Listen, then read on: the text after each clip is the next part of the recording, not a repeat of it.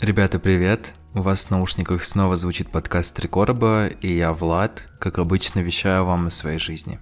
Этот выпуск я решил посвятить психологии, моему опыту. Возможно, скажу и дам вам какие-то советы на этот счет, поэтому приятного прослушивания.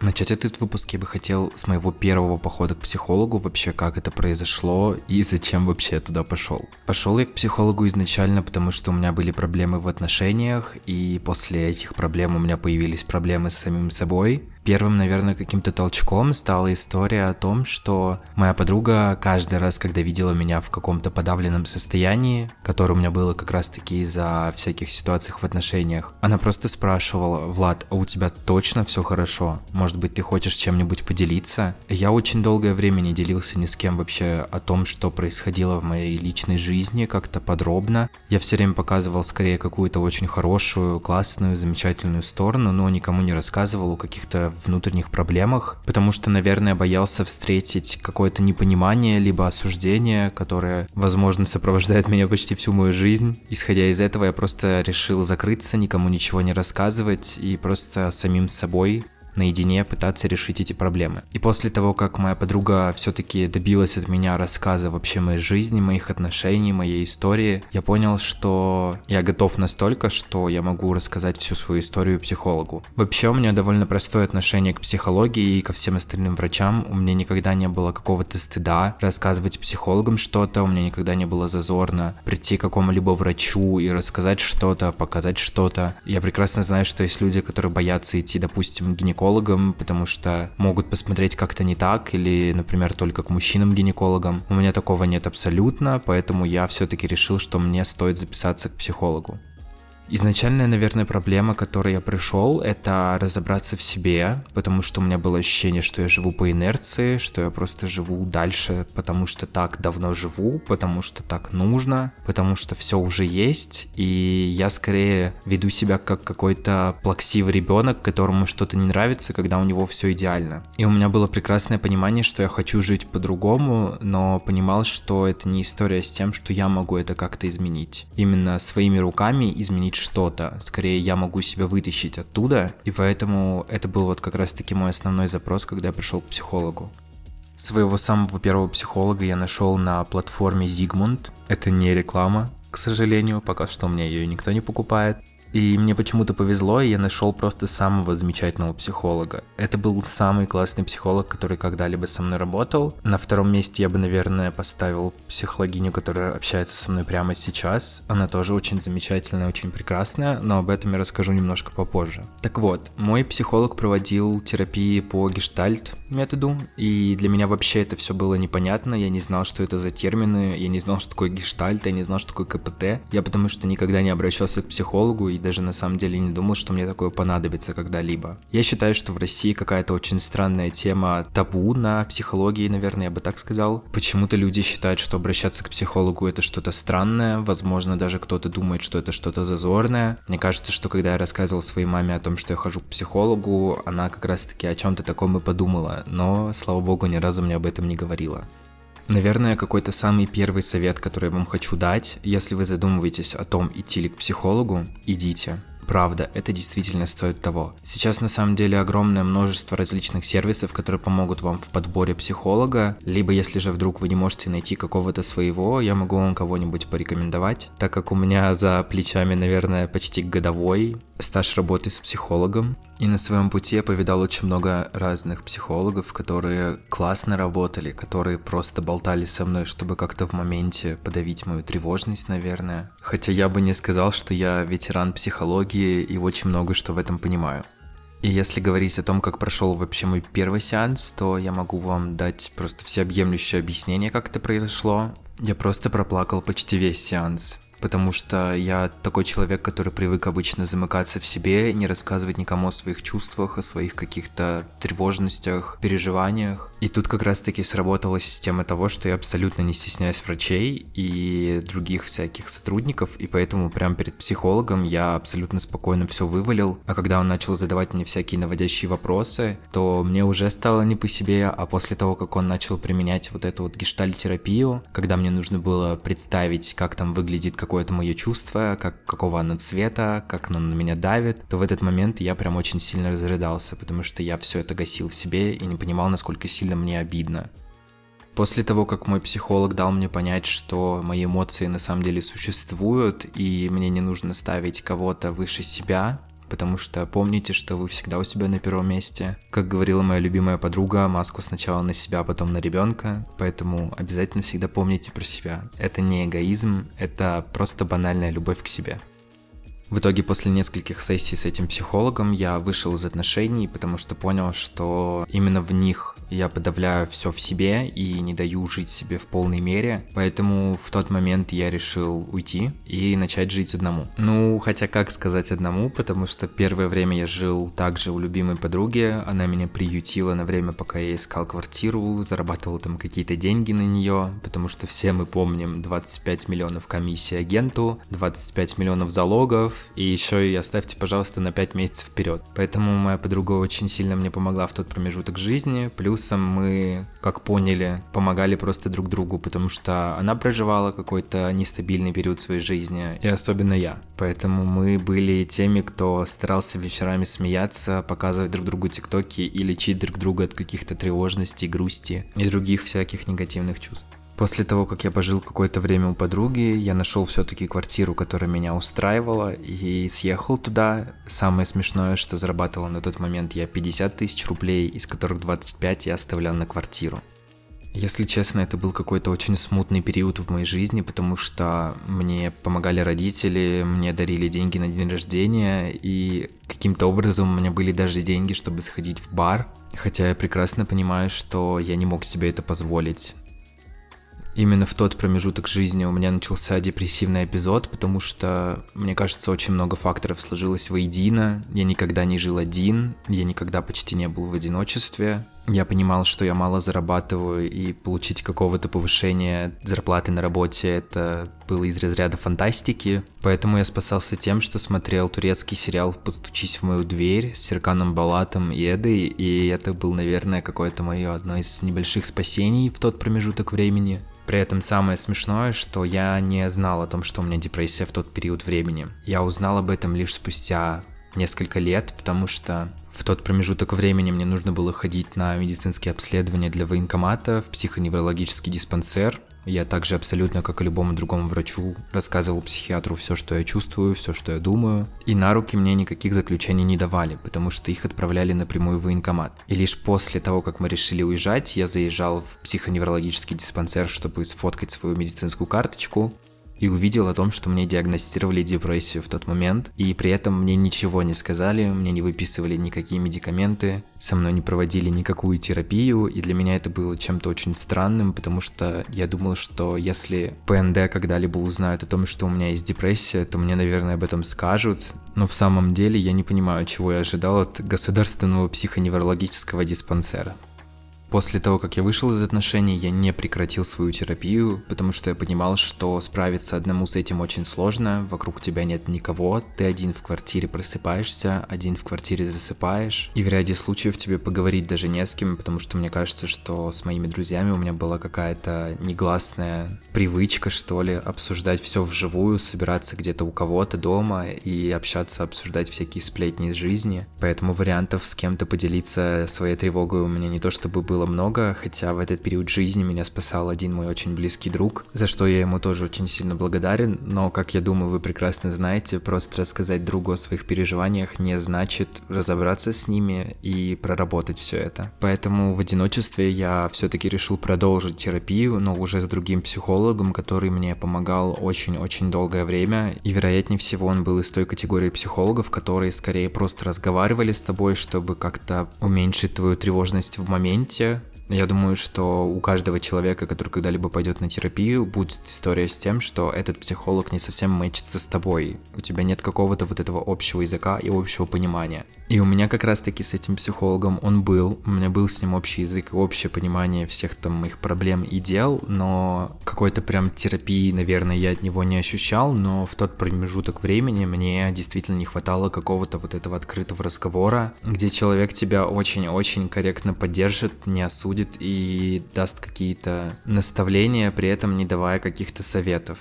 Ну и плюсом ко всему моим запросом, наверное, было адаптироваться как-то к жизни одному и понять вообще, как жить-то после всего того, что было в моей прошлой жизни, так сказать.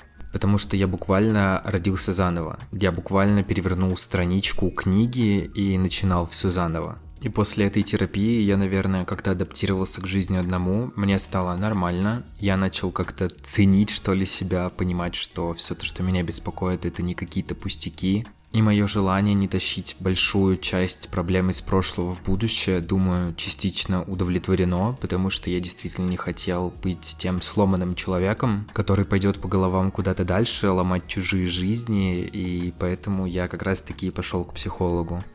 Я даже помню, что общался с ним, когда меня Денис пригласил на первое свидание. Я говорил ему о том, что я переживаю, я вообще не понимаю, как люди себя ведут на свиданиях, что мне там нужно говорить потому что у меня как таковых свиданий в жизни почти не было. Прям свиданий-свиданий, я бы сказал. И он очень корректно меня в этом поддерживал, очень меня хорошо успокаивал, давал мне понять, что ничего смертельного точно не произойдет. И я до сих пор помню, как в конце сеанса он попросил меня потом рассказать о итогах свидания, был ли он прав, были ли мои переживания оправданы или все-таки все прошло хорошо. Я думаю, всем и так понятно, что я с Денисом в отношениях сейчас, поэтому я думаю, вы прекрасно понимаете, что все прошло на том свидании хорошо. Никаких проблем не было, и я бы даже назвал то свидание очень забавным, очень каким-то смешным и милым. Но даже после того, как мы вступили в отношения, я не перестал ходить к психологу, потому что я прекрасно понимал, что невольно все-таки какие-то проблемы мои из прошлого могут вытечь в мои текущие отношения, и я не хотел это допустить. Поэтому если была какая-то ситуация, которая меня как-то то ли задевала, то ли триггерила, я обращался к психологу для того, чтобы ее обсудить. И это были как раз-таки какие-то точечные консультации для того, чтобы понять, все ли хорошо у меня с головой. И, естественно, психолог тебе никогда не скажет, что ты как-то неправильно мыслишь, как-то не так думаешь, что у тебя какие-то безосновательные переживания. Нет, абсолютно все, что ты говоришь на сеансе, это имеет цену, это имеет смысл. Поэтому я настоятельно рекомендую делиться с психологом абсолютно всем, для того, чтобы он прекрасно понимал, какой у вас вообще бэкграунд, как вы к этому пришли и откуда вообще идут все эти переживания. И, естественно, в консультациях мой, наверное, основной запрос был в том, чтобы наши отношения были здоровые, потому что я не хотел, чтобы эти отношения канули в лету из-за каких-то моих там проблем в прошлом или переживаний. Еще один пункт, но не менее значимый, по которому я обращался к психологу, это также выговариваться, потому что мне было сложно это делать в отношениях. Так как я считал, что если меня что-то не устраивает, то всех остальных вокруг это все устраивает, и меня это должно устраивать тоже. Вот какой-то такой урок я как будто бы усвоил из своего прошлого, что если тебе что-то не нравится, то ты должен просто молчать. Потому что если ты можешь что-то сказать, то ты обидишь человека, оскорбишь человека, и вообще ты станешь самым ужасным, потому что ты инициировал все это, и именно тебе все это не нравится. Если говорить о том, что мне это дало, я думаю, что много, потому что мы съехались на самом деле довольно-таки рано. Некоторые мои друзья даже говорили, что мы какие-то безумные, потому что так рано не съезжаются. И у нас обязательно будут какие-то ссоры, потому что в любом случае нас настигнет бытовуха, мы начнем ссориться из-за каких-то мелочных вещей в быту. Но такого на удивление не произошло, все было замечательно. Наша совместная жизнь в Петербурге мне казалась вообще идиллией, что такое не существует, что такого не бывает, но такое было, и это было абсолютно замечательно последний период в нашей жизни, когда нас почти ничего не беспокоило. В сравнении я могу поставить, конечно же, эмиграцию, когда каждый день у нас стрессовый день, когда мы переживаем о деньгах, когда мы переживаем о времени, когда мы переживаем о всяких юридических аспектах, и по сравнению с жизнью в Питере это кардинально разные вещи. Еще я думаю, что психотерапия как раз-таки помогла нам избежать каких-то диких ссор, потому что в моменты, когда меня что-то очень сильно бесило, наверное, или раздражало, я бежал к психологу для того, чтобы получить какое-то разъяснение, нормально ли это, нормально ли то, что меня это бесит, допустим, и как вообще можно всю эту проблему решить. И как раз-таки выходящий из этого факт — это то, что я начал вообще говорить о том, что мне не нравится. Для меня это что-то сверх, сверх, сверх невозможное, потому что обычно раньше у меня такого никогда не было.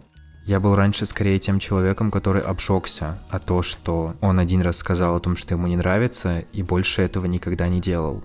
Поэтому я очень сильно радуюсь, когда у меня все-таки через слезы, через какие-то внутренние барьеры удается рассказать о том, что мне не нравится, и не получить в ответ какого-то осуждения или оскорблений или чего-то еще, так как в моей жизни бывало, конечно, разное. После вот этого начального периода отношений был промежуток, когда я, вероятнее всего, даже не нуждался в психологе, потому что у нас было все хорошо, но после того, как я перешел работать на другую должность, я узнал о том, что у нас существует штатный психолог, который абсолютно бесплатно готов с тобой общаться, и я не мог не воспользоваться этой возможностью, потому что повысить как-то свой уровень и свое качество жизни — это то, что, я думаю, хочет каждый. Поэтому я побежал записываться к ней для того, чтобы пообщаться, поболтать. И это вот как раз-таки та самая психологиня, которая общается со мной по сей день, но о всех подробностях я расскажу чуть-чуть дальше. И вот как раз-таки с ней я обсуждал уже огромное количество тем, потому что самое, наверное, главное, то, что меня очень сильно тревожило, это смена работы, потому что я три с половиной года, наверное, не менял свое место работы, я работал со знакомыми мне людьми, со знакомым окружением, а тут я попал в какую-то компанию, где все взрослые важные дядьки, и я еще кому-то что-то должен, поэтому мне было трудно, наверное, первое время с этим свыкнуться, и я пошел как раз-таки к психологу для того, чтобы как-то решить этот вопрос. Учитывая мою способность к адаптации, я думаю, что я адаптировался довольно-таки быстро, потому что за 4 месяца я уже чувствовал себя очень комфортно, прям очень-очень комфортно, мне было замечательно, я прям знал, что я здесь работаю, что у меня все хорошо, что я хороший специалист. Но все-таки временами, конечно же, проскакивает истории с тем, что ты ничего не понимаешь. Ты не понимаешь, почему люди с тобой общаются каким-то таким образом, ты не понимаешь, почему это происходит, почему это происходит, и эта психология меня очень очень сильно спасала с этим. И учитывая мою смену работы, где на прошлой работе я оставил просто скоп своих любимых людей, своих друзей, я понял, что на новой работе мне не с кем общаться. Потому что скорее я был тем самым новичком, которого закинули куда-то в коллектив, который знал там пару-тройку людей и прекрасно понимал, что тут уже до меня образовались какие-то компашки ребят, которые общаются, а возможно, которые даже и не общаются. И я придумал себе это в голове, и я был просто тем человеком, который общался с тем, кто пришел одновременно со мной, либо общался с тем, кого я просто знаю на этой работе. И самое сложное было адаптироваться к тому, что все мои друзья остались на предыдущей работе, либо ушли в другие компании. И проблема основная в том, что наше общение в основном крутилось вокруг работы. Мы обсуждали рабочие моменты, либо мы обсуждали нерабочие моменты, но на работе, и как-то адаптироваться к тому, что мы работаем в разных компаниях, и на работе мы точно никогда не пересечемся, было сложно. И благодаря психотерапии я больше стал ценить себя как сотрудника. Я старался наладить связь со всеми своими друзьями для того, чтобы не терять какой-то контакт, даже учитывая то, что мы не работаем в одном месте. Поэтому я считаю, что психотерапия это вообще замечательное лекарство от многих болезней. И я очень сильно благодарен психологине, которая работала со мной в одной компании, потому что мне кажется, что у нее очень-очень хороший бэкграунд рабочий, и она прекрасно понимала, что и как сказать человеку, который который чувствует какие-то похожие чувства, как и я. И тут, наверное, хочется перейти к какой-то завершающей, наверное, части. И я думаю, что она очень будет милой, очень сентиментальной, потому что я увольнялся. И я прекрасно понимал, что все мои бесплатные консультации на этом заканчиваются, потому что ей платит моя компания, я ей платить уже из-за границы, вероятнее всего, не смогу. Особенно учитывая то, что у нас не так много денег для того, чтобы проводить психотерапию каждую неделю. И у нас настал последний сеанс. Я ей рассказал о том, что мы с мужем собираемся мигрировать в другую страну, рассказал о том, что я увольняюсь, рассказал ей о том, как сложен этот путь, без каких-либо, наверное, конкретных подробностей, потому что я почти ни с кем не делился о том, куда мы едем, как мы едем, через что мы едем так как, с одной стороны, нам не хотелось просто очень много распространяться на этот счет, так как мы не знали, что будет дальше, и вдруг вообще кто-нибудь на нас настучит, и мы вообще не сможем выехать из России. А с другой стороны, тут все-таки играл тот аспект какой-то порчи с глаза. Мы не хотели говорить о том, как, куда и зачем мы едем, для того, чтобы не помешать удаче на нашем пути. Я думаю, что очень многие слышали об этой истории, о том, когда ты не рассказываешь кому-то какие-то свои планы, для того, чтобы они не пошли крахом, и в какой-то степени мы тоже пользовались этой теорией. И то, что меня удивило больше всего, в ответ на всю мою историю и вот эти прощальные слова, она сказала, что она со мной не прощается, о том, что она готова продолжить со мной общение абсолютно на бесплатной, безвозмездной основе. Она сказала, что наша история ее очень трогает, очень ей отзывается, потому что ее мужа хотели забрать на войну. И поэтому она сказала, что будет готова пообщаться со мной там пару раз без какой-либо оплаты для того, чтобы помочь мне в этом трудном периоде иммиграции. И меня это очень сильно растрогало. Я просто начал плакать и благодарить ее, потому что я не думал, что будут на моем пути такие люди, которые которые готовы бесплатно жертвовать своим временем и своим профессионализмом ради такого человека, как я, который уж точно не работает с ней в одной компании. И самое смешное то, что я думал, что я не буду к ней обращаться, о том, что я смогу справиться со всем сам, и это было ошибочным мнением, потому что где-то через месяц после того, как мы уехали, я ей написал, в силе ли все-таки ваши предложения, и она ответила «да». Мы с ней созвонились и обсудили всю мою боль, все мои переживания насчет Мексики, насчет того, как мне здесь некомфортно, и насчет того, что мы здесь, вероятнее всего, будем долго.